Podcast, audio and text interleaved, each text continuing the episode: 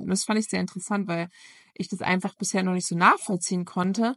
Und die Sichtweise hat mir so geholfen, auch mein Kind besser zu verstehen, dass mein Kind nicht morgens wach wird mit dem Gedanken, auch mal gucken, wie viel Socken werde ich denn heute akzeptieren, bis meine Mutter endlich mal in die, zur Weißglut getrieben ist. Wie werde ich denn heute meine Eltern ärgern? Ich glaube, heute werde ich mich mal äh, der Socken verweigern. Hallo und herzlich willkommen zu Klare Eltern, starke Kinder. Dein Podcast für ein bewusstes Familienleben mit Familiencoach Leonie Ries.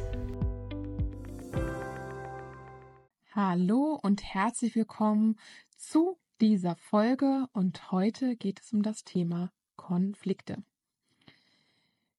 Konflikte entstehen eigentlich immer dann, wenn mindestens zwei Menschen aufeinandertreffen.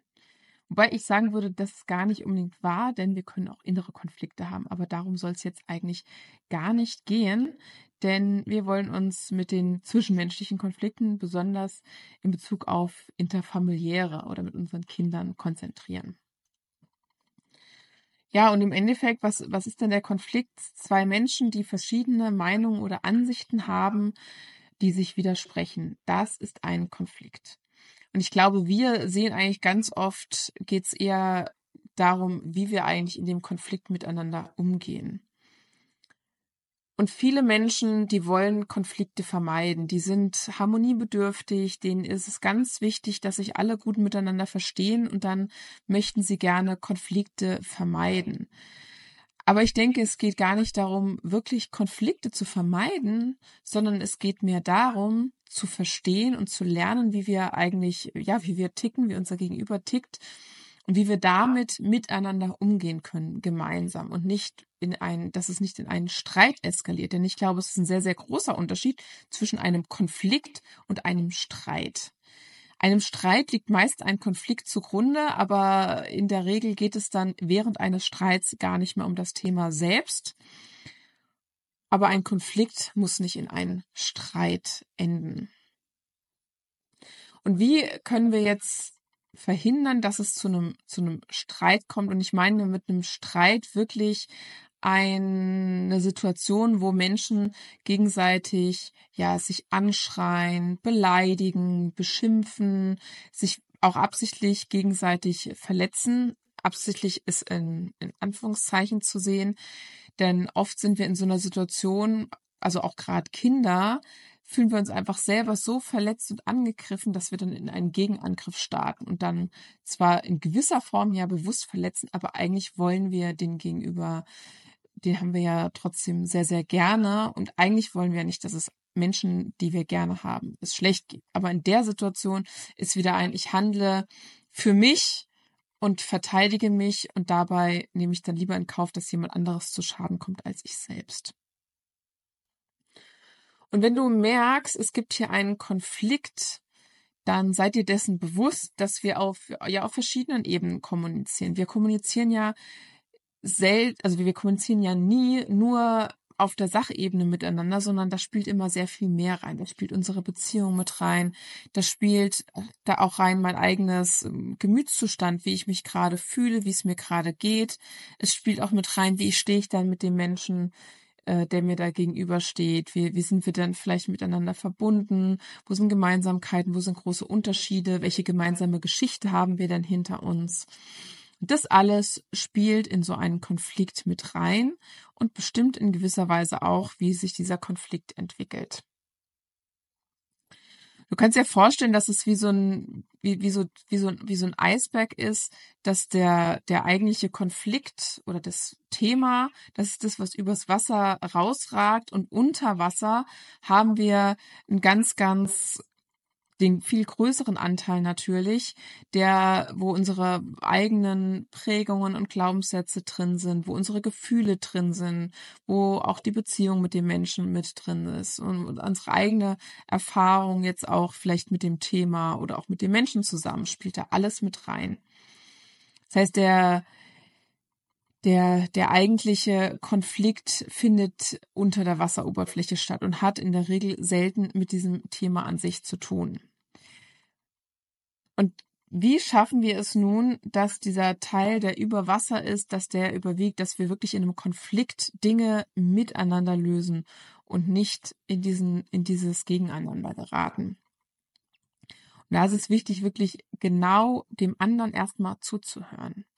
Ja, wir sind so oft so stark fokussiert auf unsere Sichtweise, auf unsere, auf unsere ähm, Meinung, dass wir gerne möchten, dass alle doch diese Meinung haben, dass wir gar nicht in der Lage sind oder nicht bereit sind, wirklich zuzuhören, wirklich mal zu verstehen, wo ist denn der Schmerzpunkt meines Gegenübers? Was ist denn wirklich dahinter, was diesen anderen Menschen gerade dazu bewegt, eine andere Meinung zu haben? Und erst dann, wenn wir selber die Bereitschaft haben, den anderen verstehen zu wollen und das gegenseitig ist, erst dann können wir wirklich miteinander eine Lösung finden. Denn die Lösung liegt oft gar nicht auf der einen oder auf der anderen Seite, sondern ganz oft gibt es einen Weg, der auch kein Kompromiss unbedingt ist, sondern ein, ein, ein Weg, den wir vielleicht vorher gar nicht gesehen haben. Äh, so ein Beispiel jetzt auch gerade, wenn wir mit, mit, mit, mit Kindern uns ähm, ja im Alltag Konflikte haben, immer wieder um die gleichen Themen, mit kleineren Kindern wir hatten zum Beispiel immer wieder ein Thema mit den, mit den Socken. Ja, dass die Socken einfach unangenehm waren, dass kein Sockenpaar morgens akzeptiert wurde, äh, je nachdem, wie es mir da auch im Vorfeld ging, bin ich da mehr oder weniger in der Lage gewesen, wirklich auf mein Kind einzugehen.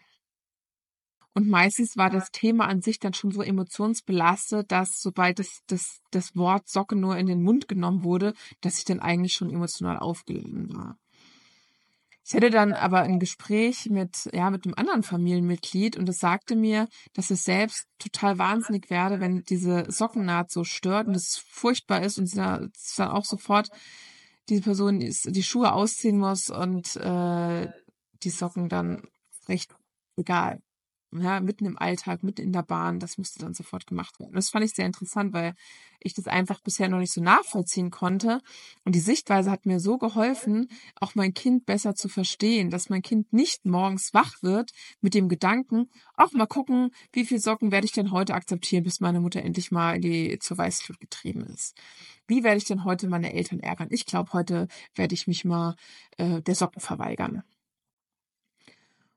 Ja, und mein Kind war dann auch gar nicht so wirklich in der Lage zu kommunizieren, was das konkrete Problem ist. Es war einfach total unerträglich, diese, diese Socke da am Fuß zu haben.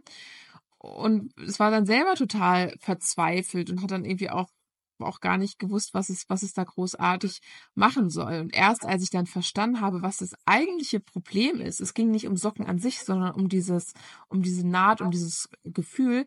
Irgendwann haben wir dann angefangen, die Socken einfach umzudrehen. Ja, sieht vielleicht dann halt anders aus.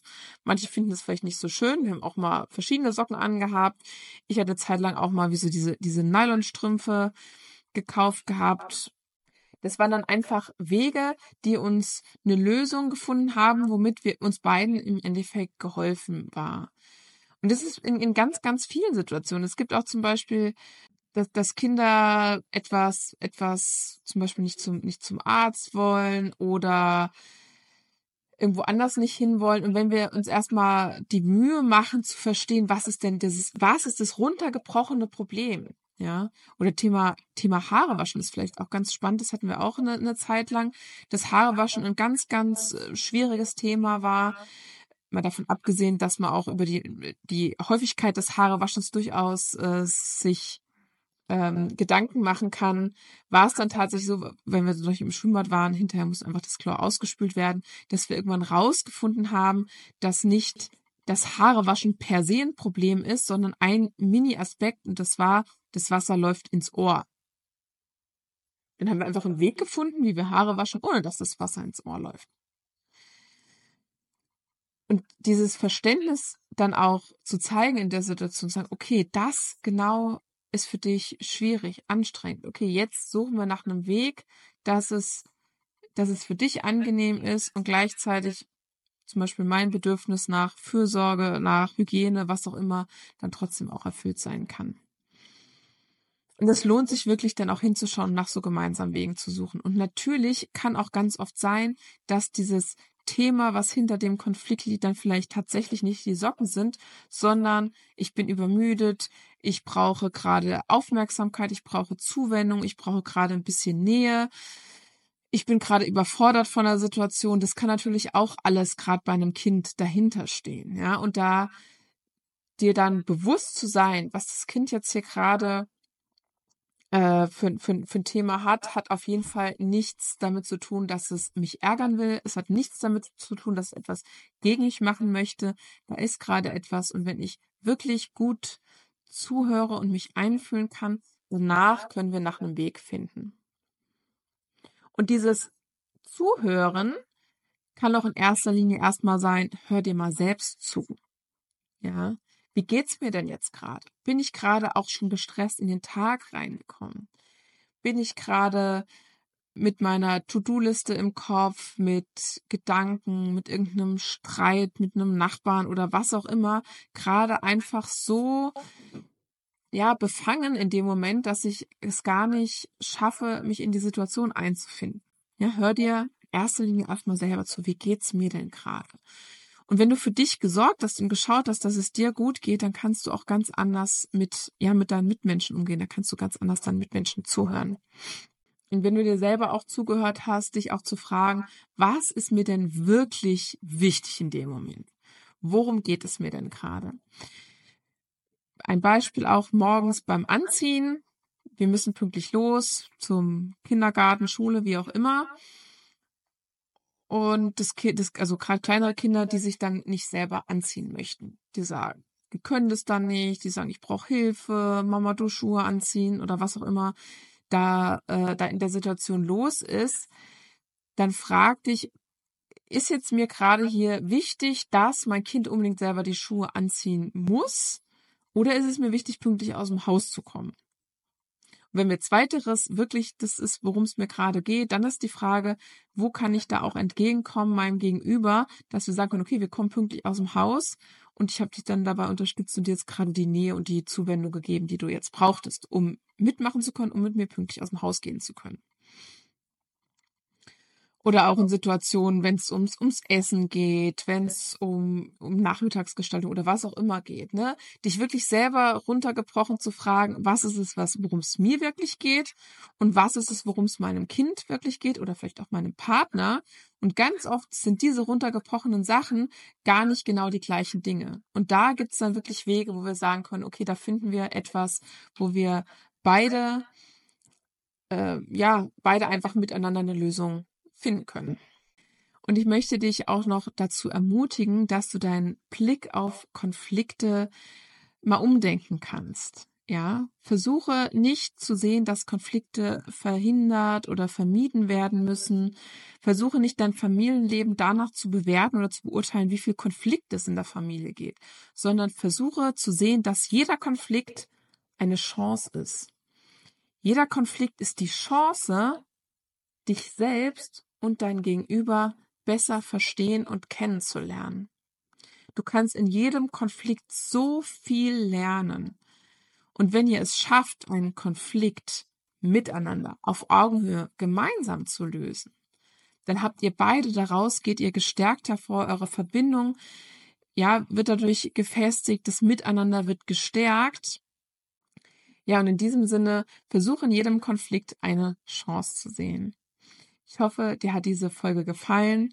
Meld dich gern bei mir, wenn du, wenn du Ergänzungen hast, wenn du Fragen dazu hast. Schreib mir auch gerne eine Bewertung oder einen Kommentar. Und ich wünsche dir jetzt einen wunderschönen Tag. Das war Klare Eltern, starke Kinder. Dein Podcast für ein bewusstes Familienleben mit Familiencoach Leonie Ries. Hinterlass mir eine Bewertung und abonniere diesen Podcast, um keine Folge zu verpassen. Bis zum nächsten Mal.